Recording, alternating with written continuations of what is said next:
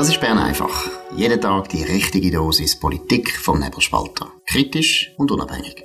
Der Podcast wird gesponsert von Swiss Life, ihrer Partnerin für ein selbstbestimmtes Leben. Ja, das ist Bern einfach zwischen den Festtagen. Wir reden über das gute Leben, nachdem wir uns das ganze Jahr, ihr habt es im Intro gehört, mit Politik und mit so mühsamen Sachen auseinandergesetzt haben, wenn wir zum Jahresende mit interessanten Persönlichkeiten reden, was denn das gute Leben ausmacht, was zum guten Leben gehört. Mein Gast heute ist der Felix Stoffel. Ähm, er ist Künstler und vieles mehr. Er ist in seinem Leben schon Publizist gewesen, Werbetexter, Gestalter. Er hat insbesondere Kommunikation analysiert, tausendfach auf verschiedene Arten, in verschiedener Richtung. Jetzt ist er Künstler im Bergell. Hoi Felix, toll, dass du mitmachst. Freut mich sehr. Hi Dominik, ja mich auch. Und ähm, deine Frage, die du gestellt hast, was ist das gute Leben? Da habe ich gedacht, ja, das kann ich ganz schnell antworten, aber das ist nicht so. Ich habe gemerkt, man muss tatsächlich nachdenken, wenn man da eine, eine adäquate Antwort auch für sich selber finden will. Probieren wir das ein bisschen miteinander. Ich meine, welche, das gute Leben, wir haben viele so Sendungen jetzt, eben, wo wir ähm, über, wir haben über eine Sendung über Bier im Angebot, wir haben eine Sendung über Wein im Angebot, über das Essen. Alle die, ich sage es jetzt mal ein bisschen hedonistische, im durchaus im positiven Sinn, hedonistische Genüsse des guten Lebens. Aber ich bin überzeugt, dass das gute Leben äh, eben, eben ein bisschen mehr ist, dass das gute Leben gehört noch eine andere Dimension. Letztlich sage ich das ein bisschen als Historiker. Eine, die ein bisschen nach vorne schaut, nach hinten schaut, ein bisschen breiter unterwegs ist. Wie siehst du das? Du, ich gehe genau mit dir einig, weil das ist der Grund, warum ich mich mit Kunst so intensiv beschäftige, weil Kunst hebt fest, sie konserviert im Grunde genommen die menschliche Kulturgeschichte. Und zwar unglaublich mannigfaltig. Also, du kannst kaum Grenzen setzen, was nicht alles kann Kunst sein nicht? Auch jetzt mit der neuen Medienwelt kann man äh, viele neue Sachen machen. Wichtig ist nur eins, dass man weiß, dass Kunst hat drei große Gebiete. Das das vielleicht, was du am ehesten würdest, ähm, brauchen als Historiker, das ist die historische Kunst, also die, wo nach rückwärts schaut, was ist geschehen und das dann festhaltet. Dann natürlich die zeitgenössische Kunst, wo vor allem, ich würde auch sagen, einen wirtschaftlichen Aspekt drin spielt. Und nachher haben wir noch die visionäre Kunst, wo vorausahnt und Dinge, Trends vorausnimmt, wo nachher auf die Gesellschaften der Welt kommen. Und das ist das Spannende, wenn du Kulturepochen untersuchst, dann wirst du immer irgendeine Form oder mehrere Formen von Kunst finden, wo im Grunde genommen Geschichte übertragen in die nächsten Generationen. Nicht? Ein sehr simples Beispiel ist, sind die Gesellschaften, wo sich nur Geschichten erzählt haben.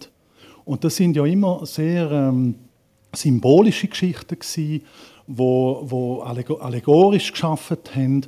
Aber das ist eine Kunstform gewesen. Oder nachher, wenn man ähm, irgendwelche Topfscherben, weißt du, so von, von Keramiktöpfen aus, ausgerappt nicht? und ein bisschen Verzierungen findet. Im Grunde genommen sind das Artefakte und so weiter und so fort. Es ähm, gibt von der BBC hat es so eine Reihe gegeben vom British Museum, wo alle die Artefakte vorstellt, wo sie so die wichtigsten über die Epoche gefunden haben und ausstellen. Und das haut hinten raus, oder? Wie, wie viel Kunst da drin eigentlich steckt. Und darum ist, sage ich immer, mit der Kunst ist Philosophie verbunden, es ist auf eine gewisse Art Wissenschaft verbunden, aber es ist natürlich auch das Handwerk verbunden. Nicht? Also irgendwelche geschickten Menschen haben immer ähm, das zu, zu, einem Kunstwerk gemacht, jenes zu einem Kunstwerk gemacht und es immer noch mehr geschliffen und noch mehr ausgebaut, bis es mhm. sich verfeinert hat. Es ist doch das Beispiel jetzt, wo, wo du sagst, so eben Steinzeit, Bronzezeit, irgendwelche Töpfereien, wo irgendwelche Ornamente gemacht werden, ganz einfacher Art. Ist das nicht, an diesem Beispiel kann man doch zeigen, wie, wie, was Kunst genuin macht. Das ist nämlich etwas sehr Menschliches. Ähm, ähm, ich glaube wirklich, das unterscheidet uns von der Tierwelt, dass wir selbst bei bei Sachen, die Gegenstände sind vom täglichen Gebrauch, sie irgendwie noch verzieren, sie irgendwie noch ein bisschen schöner machen, auch damit nicht nur der hat Freude, es macht, das ist auch ein, ein, ein, Punkt, aber dass der, der es sieht, dass wie der, der Gegenstand, der, ähm, äh, und es kann auch eben eine moderne Skulptur oder so sein, ein Bild oder auch ein Musikstück und so weiter, dass, dass, dass irgendwo durch ein Leben mehr ist als nur die reine Form und die reine, äh, der reine Gebrauchsgegenstand. Es lupft uns eben raus aus dem Alltag ins gute Leben, habe ich manchmal das Gefühl. Genau richtig. Das ist ja der Witz von einer modernen Zivilisation, nicht? wo die, neolithische Revolution stattgefunden hat und die Jäger und Sammler, ich glaube, ihr habt das letzte Mal in Bern einfach den Begriff auch gebraucht, Jäger und Sammler, ähm, wo die sich niederlassen haben, haben das angefangen, die Dinge ja, schon zum Überleben machen, aber sie haben sie angefangen zu verzieren, um, um sich die Umgebung schöner zu gestalten. Nicht? Etwas, was der Jäger und Sammler nicht hätte können. Mhm. Weil er ständig unterwegs war und ständig musste der Rentier noch oder der Mammut oder was weiß ich oder der, der Naturgewalten ausweichen. Während der niedergelassene Mensch, der eine höhere Zivilisation gelebt hat, hat angefangen, ein bisschen so etwas wie Freizeit zu bekommen und dann sofort angefangen, das Zeug dekorieren, verzieren, bequemer machen. Es ist eigentlich also durchs Band durch siehst du das. Nicht? Ich habe, ähm, du weißt, dass ich indianische Vorfahren habe. Meine Großmutter väterlicherseits war halb Pani. Okay, Davon habe ich einen, einen Haufen ähm, so, ja, eben auch Artefakte bekommen und geerbt von ihr. Wo, dann siehst du zum Beispiel so Gürtel und dann haben sie mit kleinen Perlen und Müscheli und Zeug und Sachen haben Symbol drauf gestickt und das ist ein Kommunikations, jetzt immer bei der Kommunikation, ein Kommunikationsmittel gewesen. Das heißt, wenn Stämme oder Clans irgendein Geschäft miteinander wollen machen, weil das ist sehr wichtig war, dass man es nicht dass immer gerade in Krieg ausgeartet hat, dann hat man sich die Gürtel als Kommunikationsmittel austauscht. Und die Verzierungen haben also einen Grund gehabt. Das ist nicht einfach nur nice to have, sondern es ist weil die Symbole etwas ausgedruckt haben. Nicht? Und das ist immer vice versa. Das heißt, der Mensch hat zwar nach Verzierungen gesucht, um sich das Leben gut zu gestalten, hat aber immer auch mit der Zeit einen Grund drin, einen, einen tieferen mhm. Hintergrund.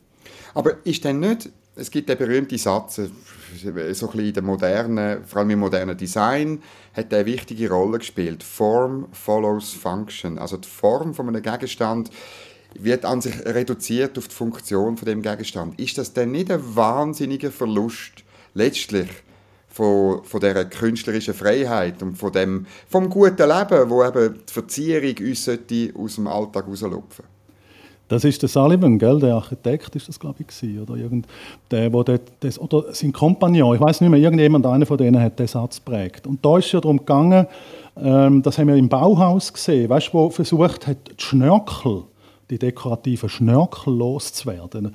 Weil die sind natürlich, wenn wir jetzt ehrlich sind, ein bisschen schwülstig geworden mit der Zeit. Nicht? Und das, dann ist es wie eine Überlastung, wie, wie wenn du so, ähm, weißt du, ein Bürgersalon im 19. Jahrhundert äh, von der besseren Gesellschaft, wo komplett überladen war mit so schwerfälligem Zeug, wo, wo am Schluss die Funktion im Grunde genommen völlig überladen war und gar nicht mehr zur Funktion gekommen ist. Und ich glaube, das ist einfach ein Trend gewesen, wo mal hat müssen kommen, zum, man sagen, Ballast abwerfen. Verzierungsballast abwerfen. Nicht?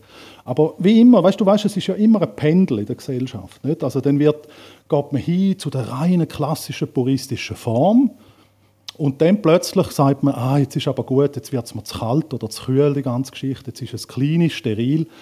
Also gut, jetzt gehen wir wieder zurück zum Verzieren, zum Verschönern, zum Schnörkeln. Also das siehst du, wie eine so eine Pendelfunktion kommt das über die Jahrhunderte.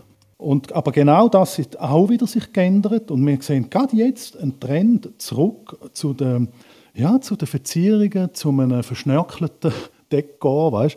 Aber es wird natürlich noch nicht so sein wie im Rokoko, aber wir gehen wieder in die Richtung von den Verzierungen. Ich finde es aber wichtig, also es ist äh, am Schluss eben zutiefst menschlich und man kann sagen, die Verzierungen sind kitsch, so wird er ja verunglimpft, oder? Genau. Aber am Schluss ist es ja gleich so, dass wir wahnsinnig Freude haben, wenn wir durch, sagen wir jetzt in meinem Fall, durch die Altstadt von Bern laufen. Oder du wohnst in Bergell, wo es wunderbare, äh, einfache Hütte aus der Vergangenheit hat, aber auch schöne, unglaubliche Ballast, oder?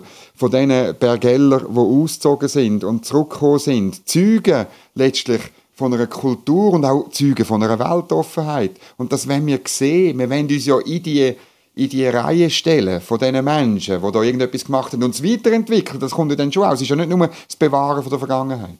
Exakt, oder?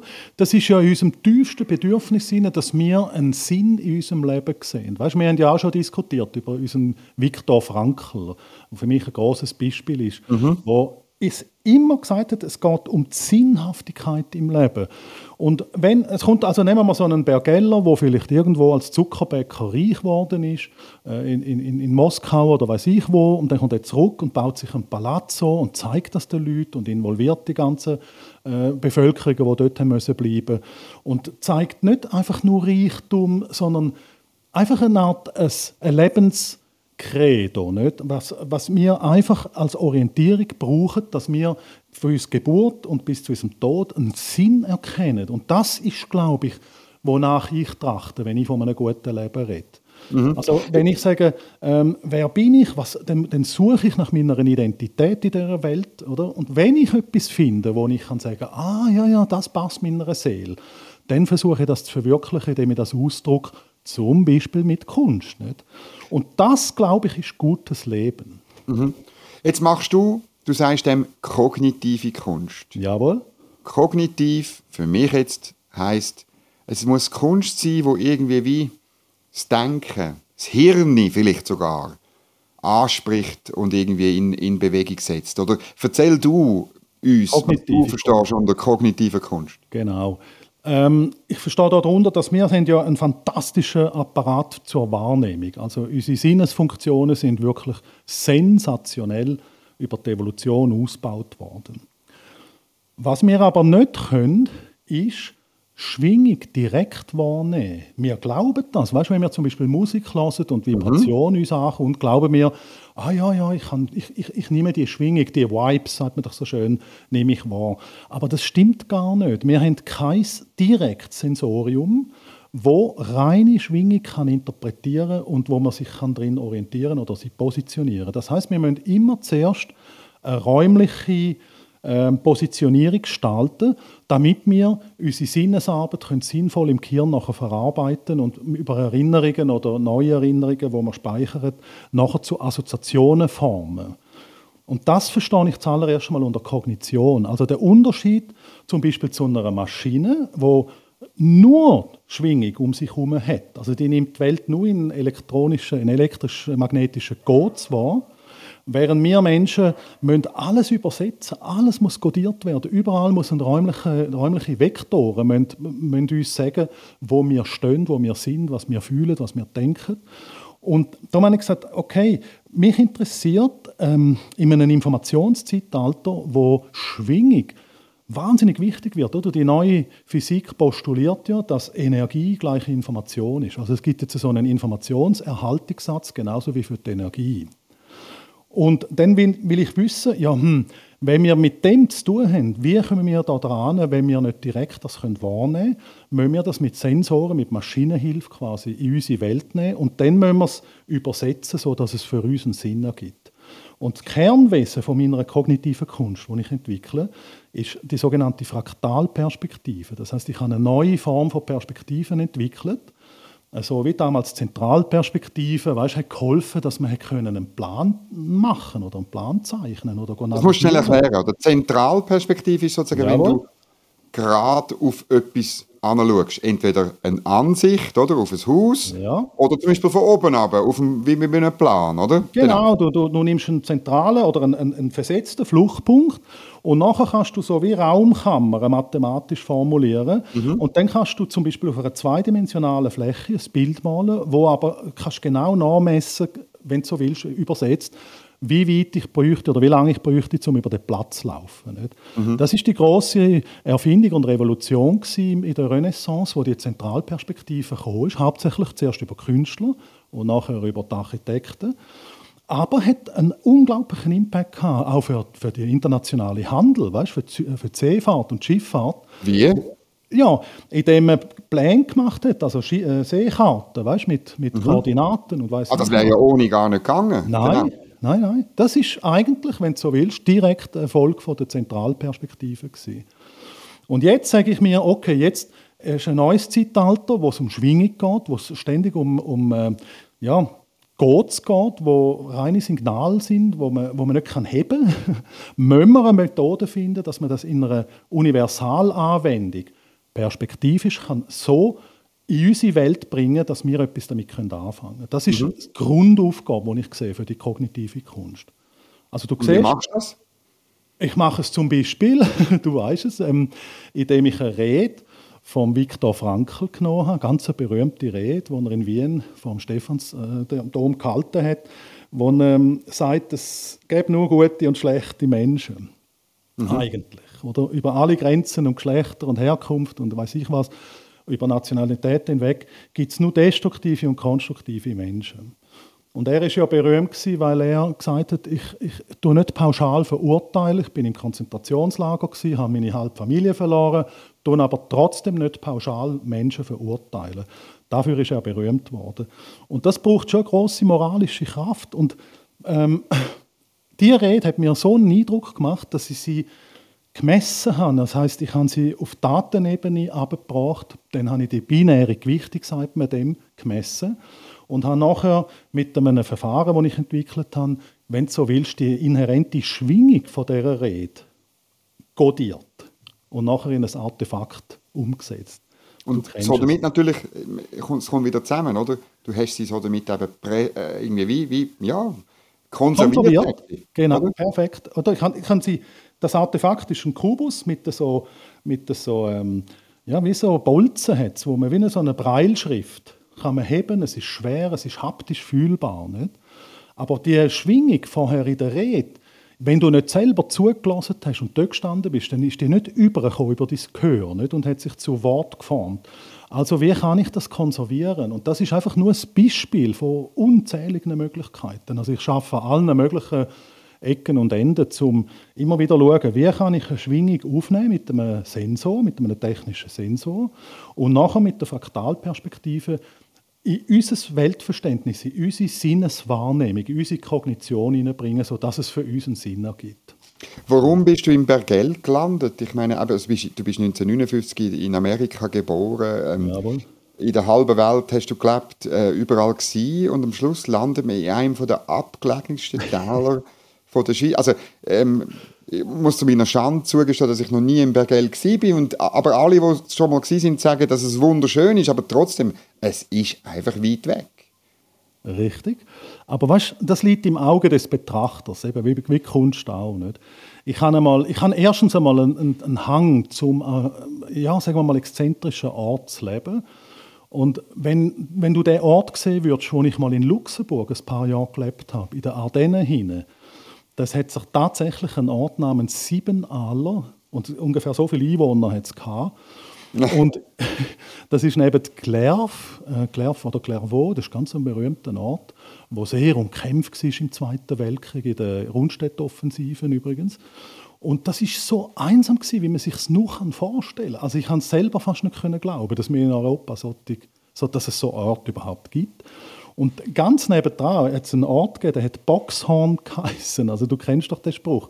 Lass dich ja. nicht ins Boxhorn jagen. Jetzt weiß sie warum. Weil, weil dort bist du so einsam und weg vom Schuss. Aber ich, ich liebe das. Und ähm, ich habe die letzten Jahre in Hamburg gelebt, 2,1 Millionen Einwohner. Und das ist äh, unglaublich. Das, weißt, das ist äh, auch eine City, never sleeps. Also da hast du ununterbrochen Lärm. Und vielleicht hat das mit dem zu tun, dass ich jetzt irgendwie einmal wieder das Pendel auf die andere Seite schwingen und gesagt habe, so jetzt gehe ich ruhige, stille Bergell, vor allem im Winter ist das ganz still dort. Ne? Mhm. Drum, und ich, äh, was machst du für das gute Leben neben der Kunst, will ich? Ähm, was mache ich für das gute Leben? Also dummerweise muss ich immer ein bisschen auf meine ja, auf mein Gewicht achten. Das heißt, ich darf dort nicht, lukulisch und bachantisch sollte ich nicht zu gut leben. Ähm, ich mache seit 50 Jahren Kampfkunst und trainiere das und versuche auch dort, auch wenn das immer schwieriger wird mit dem Alter, aber ich versuche meine Bewegungen, weißt du, so puristisch anzubringen, so, so klar anzubringen und das gibt mir auch wieder das Gefühl von gutem Leben, von einem qualitativen Leben. Also wenn ich mich fühle im Training oder wenn ich malen irgendwo oder wenn ich schreibe oder wenn ich tüfteln oder wenn ich ja, mit, mit netten oder interessanten Menschen diskutiere, das alles gibt mir ein Gefühl von Qualität und damit gut. Ich, ich habe das Gefühl, ich lebe. Mhm.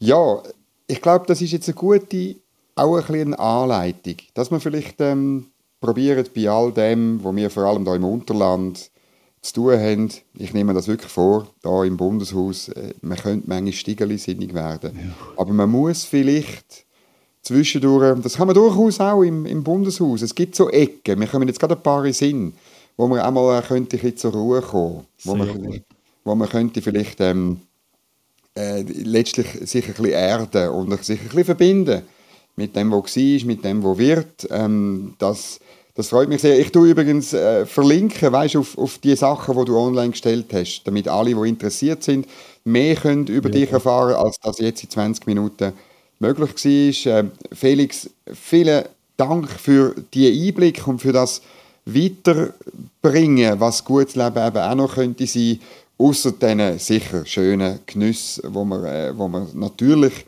geniessen und die dazugehören. Genau, genau.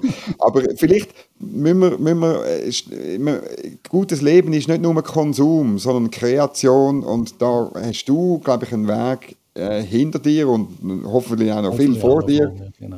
genau, zum können, zum können über das rausgehen, wo, wo, wo irgendwo durch äh, unser Alltag ist. Und da danke ich dir sehr dafür. Ja, das ist es gewesen, Bern einfach spezial zum guten Leben, zum schönen Leben, zum tollen Leben. Ähm, in verschiedensten Varianten und Genüssen. die Sendung hören, sie weiterempfehlen äh, davon reden ähm, und das beherzigen, schauen, was der Felix Stoffel macht im Bergell und wo er sonst immer ist. Und dann wünsche ich allen eine gute Zeit und ein gutes neues Jahr, wenn es dann so weit ist. Merci fürs Zuhören. Das war Bern einfach, gesponsert von Swiss Life, ihrer Partnerin für ein selbstbestimmtes Leben.